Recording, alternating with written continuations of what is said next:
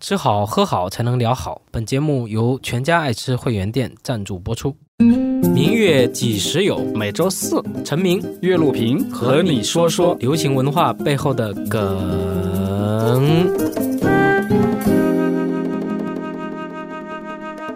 明月几时有？我是从小就是老腊肉的陈明。我是对小鲜肉有强烈好奇心的老腊肉岳路平。嗯，我是很少看小鲜肉的周华磊。我们这期聊啥？聊一个聊一个很吓人的话题啊！多吓人啊！我说出来吓死你们！三个字叫蔡徐坤。哇，瑟瑟发抖，好可怕瑟瑟发抖。据说聊这个话题要很有胆量才敢聊，因为蔡徐坤的粉丝会追杀过来人肉，会翻你家的老底的。嗯，听起来岳老师很有经验的样子。我我我我看过这种灾难，就是谁敢得罪我们家蔡徐坤就会。我们家 idol 对，你经历过吗？我经历过，可能不是小鲜肉吧。我我有一次在微博上面，当时我看那个锤子手机提到那个黄金分割，嗯，嗯，啊、我就想嚣张一下，然后展现一下我这个艺术资深人士的鄙视链，对吧？啊黄金分割是什么鬼？黄金分割好过时啊！现在人家都不聊黄金分割了。啊，哇，我刚没有几分钟，哇，就那个很显然就是锤子手机公司的那个公关，嗯几百个过来啊。然后就过来骂骂我，真的是骂，就是很丑、很恶毒的话，然后就开始截我的图，然后就说你的审美 low 到爆什么的，然后就是一直在骂，一直在骂，我就不敢谈这个话题了。哦，就就好惨啊，但是我我没有得罪过什么蔡徐坤呃小鲜肉，那就不是几百个人的问题了。对，所以我就我听说过这种谁敢得罪我们家吴亦凡，得罪我们家蔡徐坤，嗯那你小心了。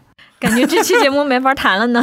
对 我我经历过最可怕的被人肉是那个，有一次我写了一篇方舟子的报道，哦，然后我那天晚上去看电影，进电影院的时候还风平浪静。嗯。电影院出来的时候，我发现，哎，手机是不是坏了？因为我那个微博上面显示有一万条留言，我点开一看，我已经被被骂骂了整整两个多小时了，然后有一万多条留言在骂我。对我这个这个我是目击证人，那时候博惹城啊，对对对，这个我跟我我的还有幸蹭了一下，嗯，因为我转了博惹城，然后你就惹了三千条。不是我转了博惹城的一条嗯。讲方舟子的，嗯，然后方舟子截的就是我的屏，哦，这是其中一个环节，但他那段时间一直在针对你了。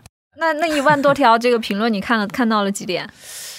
我们当时没有特别多经验，我还那会儿还挺小的年纪，然后还正在学习，所以我比较认真的把那一万多条骂我的都看了一下，然后呢？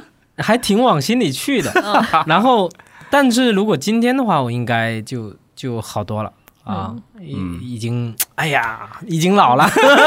深深的受过小鲜肉的伤害。蔡徐坤老师最厉害的是什么啊？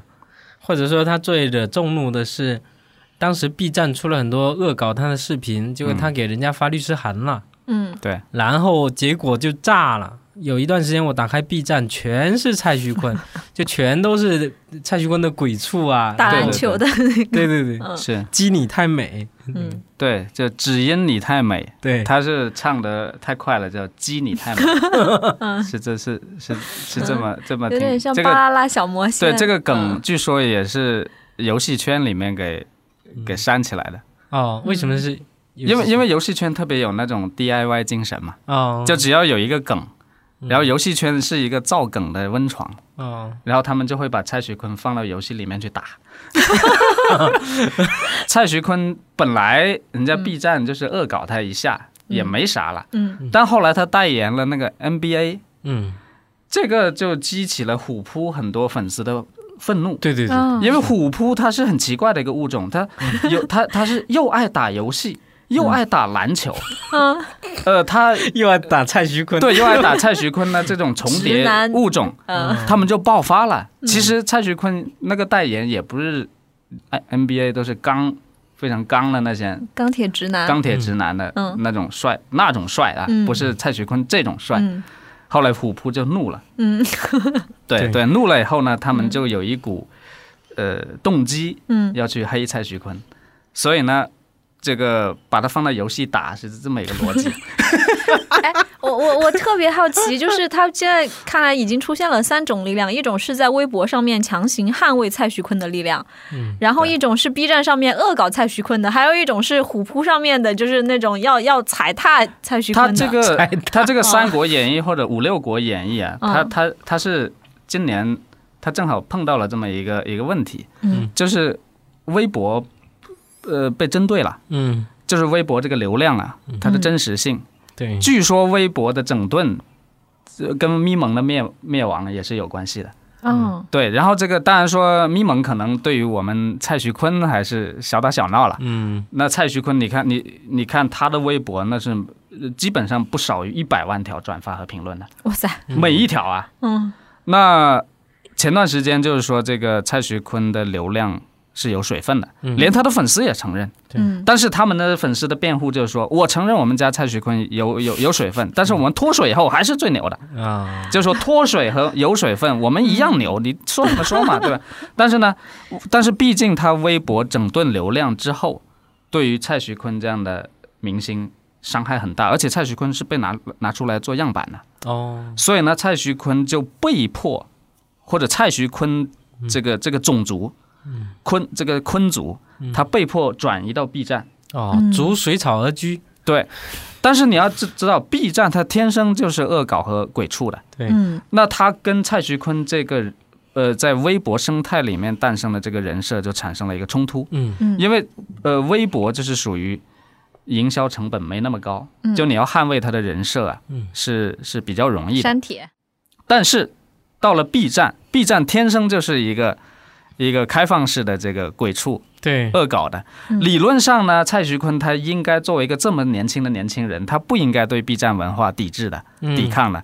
你说人家六小龄童。嗯人家唐国强老师，还有那个局座老师，对啊，人家雷军被鬼畜了，人家就一笑而就就一笑而过，嗯对，一笑了之。嗯那呃，那你蔡徐坤，他为什么在 B 站他不能适应这个水土不服呢？有的人分析，其实他是不得已的，嗯，因为他到了 B 站，他的那个人设就崩了。哦，他一开始可能他觉得没什么，但是随着时间流逝，他他不断的崩，就嗯补妆补不过来了。对，因为 B 站它不是给你补妆的那个环境是，，B 站它是不断的去去恶搞你，去解构你，去 diss 你，去 battle 你的那种环境。他越 battle 越开心，对吧？B？站是千江有水千江月，哎 对，但是老老老实说，就是我看到 B 站的蔡徐坤，我还觉得他挺可爱的，就是哪怕是拿他的头来当篮球拍来拍去，那那是你，嗯，我问你，谁受益了？就是说我受益了，你觉得很开心。你觉得很开心，那是你受益了，和 B 站受益了。嗯蔡徐坤的公司和他自己没赚到钱。但是我因此认识了他，我知道他知名度扩大了呀。对，你说这个也是对嗯的。就蔡徐坤这一次事儿还有一个转折点，就是吴亦凡大碗那个大碗宽面，为什么？形成了对比啊？对，因为吴亦凡本来也是蔡徐坤这种人设的，嗯，对但是呢，吴亦凡现在已经演化了。他那个团队还是聪明的，对，嗯所以呢，现在吴亦凡有两点比较牛。第一，谁去黑我们家吴亦凡，在 B 站黑我们家吴亦凡，嗯。我们就不追杀你了。而且他已经刀枪不入了，对，啊，第二，吴亦凡通过这个大碗宽面，他已经会自我调侃了。是，在在你黑我之前，我先黑我自己，行不行？嗯。基本上大家对吴亦凡的争议就是说，你就去做你的那个小鲜肉啊，你为什么来做说唱这么有思想的这种？这个这个教父呢？你不够格，就他们就就恨这种，知道吧？对对对，包括恨蔡徐坤，你，你你就玩你的球没事儿，你回来代言 NBA，我靠，是是是，就他会得罪那些真正的老炮。嗯。我告诉你，现在因为篮球、街舞还有这个说唱。嗯。他们都有很强烈的 real 的文化，对就是来自黑人的那种街头文化。嗯。那你现在，你你你都搞成这种这种粉饰成这个样子，刮了那么多的那个腻子，是吧？对他他这个这三个圈子都要 battle 的，对。你你蔡徐坤你篮球牛逼，那你出来跟爷 battle 一下，对，嗯就就就这么一句话撂着我，我看过那个美国的那种街舞的比赛，那哦真的就跟霍元甲打擂台一样的，非常残残酷的，那那个那个功夫，对吧？嗯。但现在中国的这个所谓的这就是街舞。哎呀，那完全是花钱秀腿。对对对对，这就搞的是啥？对。我我我也看过一些专业的嗯。这个音乐评论人去评蔡徐坤，嗯。他们也很不客气，就是说这完全就是流水线生产出来的。嗯，他他们是有效的，大家都承认，因为他经过他的基本的那一些套路，嗯。资本、流量、包装、训练，对吧？人设，他按福特模式的方式，流水线的模式，他一定会成功。嗯。但是大家就会发现，那么你这个蔡徐坤，你只是镶嵌在这个机器里面的一个一一团肉而已，就是说你你根本就无法展现出你的个性，嗯，就你是谁，对，它是被架空的，被悬空的，嗯。对，就是说他的个性是非常非常稀薄的。B 站上黑吴亦凡的多了去了，但是现在吴亦凡呢，他已经已经演化成为能够适应 B 站生态的这个物种了。他很巧妙的在这个时间节点嗯。嫁接进来了这个大碗宽面，可以说这是吴亦凡公司的一个非常重要的战役的胜利，嗯做出了非常重要的决策，战略性的这个这个扭转了吴亦凡的形象。就刚才陈老师说的嘛，很多人就跑去吴亦凡那边去道歉了。对对对 我觉得大家还挺喜欢会自黑的明星的。嗯，呃，像对像之前杨幂不是嘛，就大家特别烦杨幂的时候，然后她一说自己脚臭，然后就没事儿了。就明星好像自我拯救的方式可以自黑。而且现在这个娱乐工业也的也已经做出了成套这种嗯工具了嘛。嗯你要是有污点，你就上吐槽大会嘛，啊，对，程序性的、嗯礼貌的给你黑两下。嗯就吐槽大会属于撒娇性来 diss 你嘛，对吧？是小骂大帮忙，对吧？真是，然后精致的自黑，嗯，有个标准的洗白流程。对对对，基本上就是按李诞的那种调性对，来就是。我在想，是李诞全部写完的，然后他们背了上去讲的吗？这种要模块式生产的，我不可能永远原创段子。所以，当我们说蔡徐坤的时候，其实不是针对一个年轻人，这三个字不是指代那个人，说的是这个品牌。对，那这个品牌背后还包含了他的经济团队、运营团队，这这这堆人啊，所以这叫蔡徐坤。或者可以说，其实上蔡徐坤只是这个这个节点的一个流量现象，他是来 B 站来圈粉的嘛。嗯。但是呢，如果他不能适应 B 站的生态，他就只能去抖音了。但是但是抖音的成本是比较高的，现在。嗯，抖音就很贵的，哦。就作为营销团呃营销号来说啊，营嗯。就是这种大大的这个流量明星，你要在抖音去营销，现在成本比较低的还是 B 站和微博。哦老岳观察的这个流量节点特别敏锐。最早的时候，所有这些艺人要偶像啊，要出名，一定要上时尚杂志，哦不管是那个时尚、时尚先生、Cosmo 还是 GQ，所有这些时尚大刊，嗯在那里镀一层金，对吧？我自己知道的消息是说，呃，像蔡徐坤他那个团队，嗯大概四五年前就带着他各个各个时尚杂志去登门拜访，一家一家嗯聊过去，嗯啊时隔四五年之后。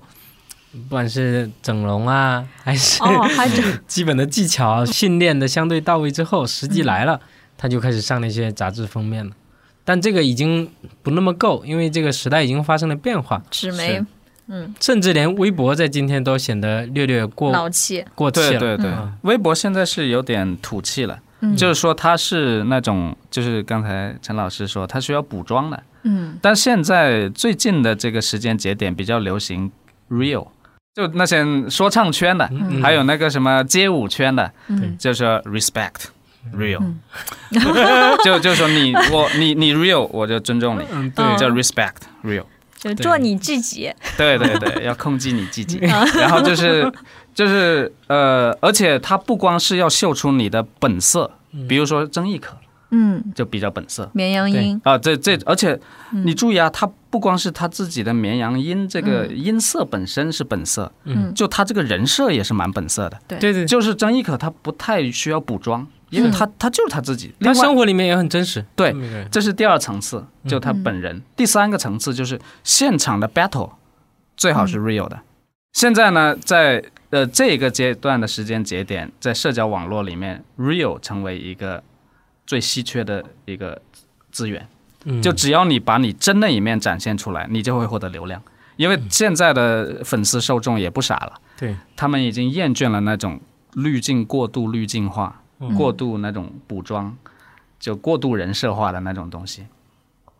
这个现象我我稍微想想，我还觉得挺毛骨悚然的。嗯，因为这个 real 越来越稀缺，对，导致 real 成为一种商品，那、是，嗯，然后 real 被包装 可以拿出来售卖，嗯，然后所有人就会努力去演那个 real。包装 real，对，而且 就刚才你刚才你说那个吐槽大会，就是这么一个把 real 嗯。当成产品的一个啊。最好的一个证据。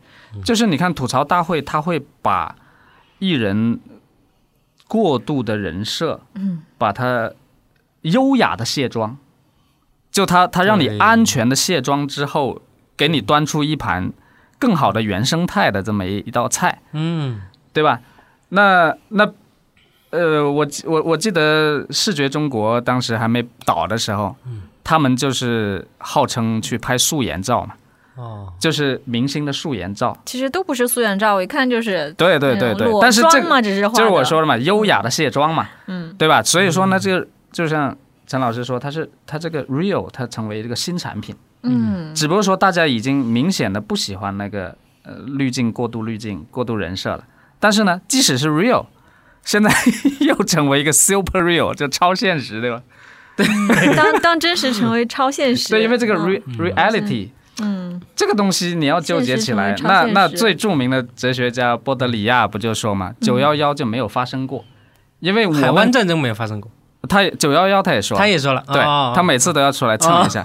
就海湾战争、九幺幺都没有发生过，是因为这些战争都是我们在屏幕里面看到的，是选择性的截图，对。选择性的后期剪辑出来的，以至于让我们可以下一个判断，这场战争就根本没有发生过。但他这个耸人听闻的说法啊，不是说没有发生过，就不是按你眼睛看到电视里面那样的去发生。对，那那在这样这么一个景观社会里面，我们看到的艺人根本就不是那个样子的。嗯，就完全完全是假的，完全是一个一个激素式的那个视觉社会。对。那在这样的一个情况下面，你很难还原到它的 real，对，所以说这个 real 就成为一种乌托邦。其实你按波德里亚的说法，就没有这个世界已经没有真相了，它全是拟像社会，嗯，它是景观社会。有一次我看最震撼的就是那个零零七，嗯。好像是量子危机吧，嗯。它一开头就是那个幕后的老大。啊，嗯。先买下了明天的非常大规模的股票，嗯。然后呢，他才开始去操纵要炸那个空客的最新款的飞机。嗯，然后第二天那个报纸就如他的这个计算一样，哦那个新闻就出来了。嗯，就意思就是说，他你你你明白这个意思吧？就真相还没出来之前，他已经下单了。真相是他控制的，因为明天此时此刻就会《华尔街日报》《纽约时报》就会头版，就会导致我的嗯买的这笔股票会获利。是所以，那么这个 reality news 嗯本身完全成为一个一个他操纵的一个真实，嗯。这个真实是一个一个制成新品。闻策划，对，倒果为因，蔡徐坤这种物种，它实际上代表着过去一段时间中国的这个小鲜肉这个产这款产品。流量审美，啊，它这种产品呢，一方面它人畜无害，实际上中国这段这几年流行这种小鲜肉，它是有一定的道理的，嗯。就是就像刚才说的倒果为因，就是说它基本上他们精打细算之后，觉得这样的产品最安全，就偶像练习生推出这种小鲜肉的面孔，嗯。然后他们就会按照这个模子嗯。去找很多这种小鲜肉，这种男团女团啊，嗯。我觉得非常有意思的就是他把这个算法做得非常好。对，他是一个团，嗯。然后在里面他会经过不断的挑选和拣选，嗯。所以保证他那个成品获得成功的概率嘛，有点像做投资，嗯。你投了一百家公司，可能出来了一个，在一个身上把所有钱给挣回来，所以它是一个优化了之后的模型。我那天跟一个朋友聊天，嗯。他就他就说我们福建人这个骗术之牛逼啊，嗯。有个例子是推荐股票，对，他会选一千个人给你打电话，说这只股票明天一定会涨。嗯啊，然后它涨跌的概率接近五十对五十嘛，嗯。然后就会有五百个人啊发现这个结论是正确的。隔了一天，他又告诉你这只股票是会涨会跌，就这么不断筛选下去，所以到最后一定会有那么几个人，他发现，而你预测的永远是对的，然后这个时候他就劝你嗯。把所有的钱放进来。啊啊，一定会挣大钱，嗯。挣着了分我百分之四十，嗯，或者分我百分之六十对，啊，所以他最后是这么来来挣钱的，所以他也是一套算法。它这个生态是很严密的，比如说偶像练习生，嗯就是个偶练，嗯他们的那些导师本身也是从那个偶，就是韩国嗯，起起来的。比如说偶练的导师之一叫张艺兴，啊对？吧？这些他他们都是这这个受训过来的，对，就连韩国那个圈子他们都认识。而且呢，他们的他们的这个链条就是说，首先韩国就是相当于总部一样，嗯。就韩国如果认可的，嗯。那么他们就他们一看到那韩国那些导师，因为他们 B 站的视频经常会有，就是说韩国人眼中的偶像练习生是什么样的，他们就会找几个韩国的导师。然后只要张艺兴他们一出来，他们就说啊，这啊这这没问题了，这个这个导师是阵容强大。哦，他们首先会会承认这些评委，然后这评委又给蔡徐坤这样去加持，嗯然后它一层叠一层的，最后它形成这个利益共同体和这个审美的这个相互加持的共同体。嗯它它就跟那种呃呃密宗一样，是讲究次第的。好，都被黑了。哦灌灌一个顶是吧？对对对，传个秘法，是是是，我之前跟有朋友聊过，他们说自己认识很多明星本人，就说其实明星其实都是没有没有看过特别多书，或者是没有太多想法，他们本来就很单纯，就很容易。就生活中特别简单，很容易被控制，然后很听话的那种。而且他没有时间呐、嗯比如说，同样一天时间陪你在这录节目瞎聊，嗯，他还不如去拍三个广告，几百万进账，是的，对。就只有三个穷人会做这吗？嗯而且这里面有一个非常让人难受的地方，嗯。就是我们明明就知道中国的这些流量都是注水的，嗯。而且这个注水已经成为几乎所有人都知道的规则，但是就等于说大家已经完全默认了嗯。这个流量，这个这个注水流量造假的这么一个现实，对，呃，也无法改变它，是，包括那个电视剧说那个收视率，收视率对。那，基本就是买收视率和收视率造假，这是很正常的事情，对吧？嗯。那在这一点，我们来对比一下，比如说像国外的这个 Ins、嗯。YouTube、嗯。Twitter、Facebook，他们的这个造假的严重程度就没那么高。嗯，比如说我知道的，像 YouTube，它 YouTube 它是这样的，它比如说你够了一千个粉丝，他才给你进入那个贴，就叫合伙人。啊，然后你就真的可以收到钱了，嗯。这是一个来源。第二个来源就是，接下来就按一千个点击率，好像是五美元嘛，嗯。你就开始收广告了，或者是就就可以切入广告了。对，那那这个东西就是非常严格的在管理它的真实性的，嗯。他天天都在监控嗯，就他一发现你的粉丝上涨异常，嗯他有时候就会去去对你进行干预。嗯就他们对于这这种的真实性是非常严格的。对，他就有点像那个总统选举，你不能舞弊嘛，是，对吧？你舞弊了，我这个整个公众就没法判断了。嗯，所以呢，就导致了像 YouTuber 的他的嗯这种真实性就，你也不能说 YouTuber 就没有这个造假，我相信他们也有这种呃经纪公司的杠杆，嗯，也肯定会有。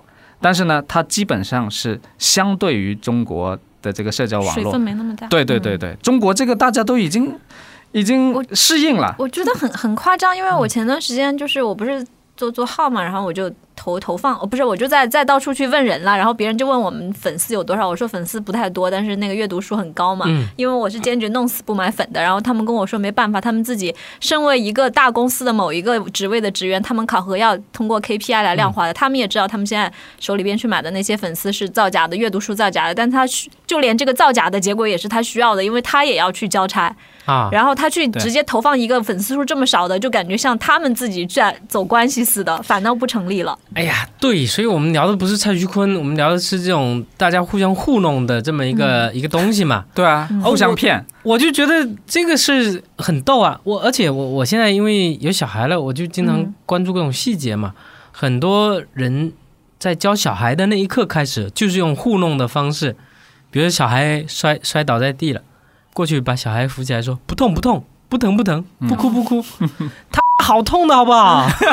你摔一个试试，你你凭什么糊弄他说不痛不痛啊？又不是你跌倒，你试试你摔倒的时候，别人过来跟你说不痛不痛，这是什么鬼？谢谢对吧哦。对对，就是互相糊弄你。说这个非常对，就是等于说我们对于流行文化，嗯或者甚至对于文化本身，他已经那个感官已经完全麻木和钝化了。嗯，因为我们被迫的接受这些注水的流量，对，也没有人能够改变它。那那我们对于文化的分辨率，那真的是钝化了。为什么我刚才说这个 real 为什么成为一种乌托邦和理想啊？嗯作为一个艺术生，我我非常的听到这个 real 这个词，其实我蛮觉得苦涩的。为什么？嗯苦涩因为我我一生我在学院里面接受的训练就叫 social reason realism，嗯对，就是对吧？就是社会现实主义。啊，我们就是要追求真实啊，嗯。对吧？我们写实主义，我们花那么多时间去下乡写生，啊，去训练素描、训练色彩，都要追求 reality 对，嗯 realism，嗯。追求真实。但是，当我面对这个这个这个非常的不真实的世界的时候，现在 real 就成为吴亦凡啊他们口中的一一个一个圣经一样了。对，real respect，一种活色生香的虚假，对。一种 slogan 吧。嗯。呃，一种高清分辨率幺零八零 P 的马赛克，嗯。对，其实这个东西它跟鲍德里亚说的景观社会还不一样，因为那个景观社会它就等于说是，呃，那个媒介嗯。已经成为大自然的一部分了。嗯，跟我们今天说的这个流量注水还不一样，嗯，所以我我自己还没有想清楚它这个区别是什么，但是肯定不是波德里亚说的那种景观社会，对吧？是。它是一个叫注水了的景观社会吗？还是还是一个变异的景观社会，或者是而且是它污，染的景观社？哎，污染对。嗯。嗯。它有点像挂在墙上的一幅假的风景画，啊，对就对。呃风景画本身就是模拟一个真的风景，对对对。然后这幅画还是假的，我我想到了一个不知道恰不恰当的例子，就是深圳有一个大芬村，嗯，他们就是出梵高。对有一个画梵高的画的，他这嗯。一二十年他画了一万幅梵高的向日葵。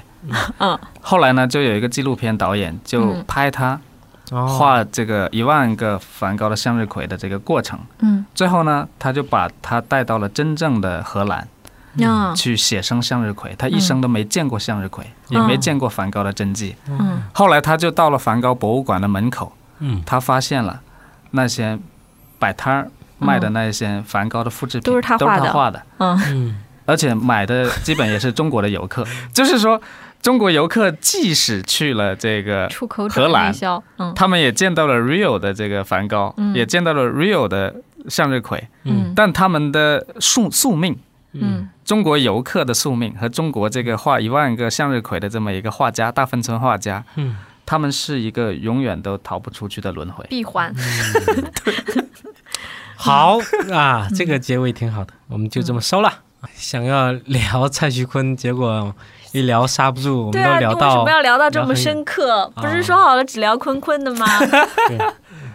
没有，关键是我们也不都也嗯都不是坤坤的这个 没事，那个对聊深刻一点，没人听，这样就没人来骂我们，嗯好的好，开心就好。我是从小就是腊肉的陈明，我是对小鲜肉很感兴趣的腊肉岳路平。嗯，我是不怎么看小鲜肉的老阿姨周华磊。好，拜拜。拜拜。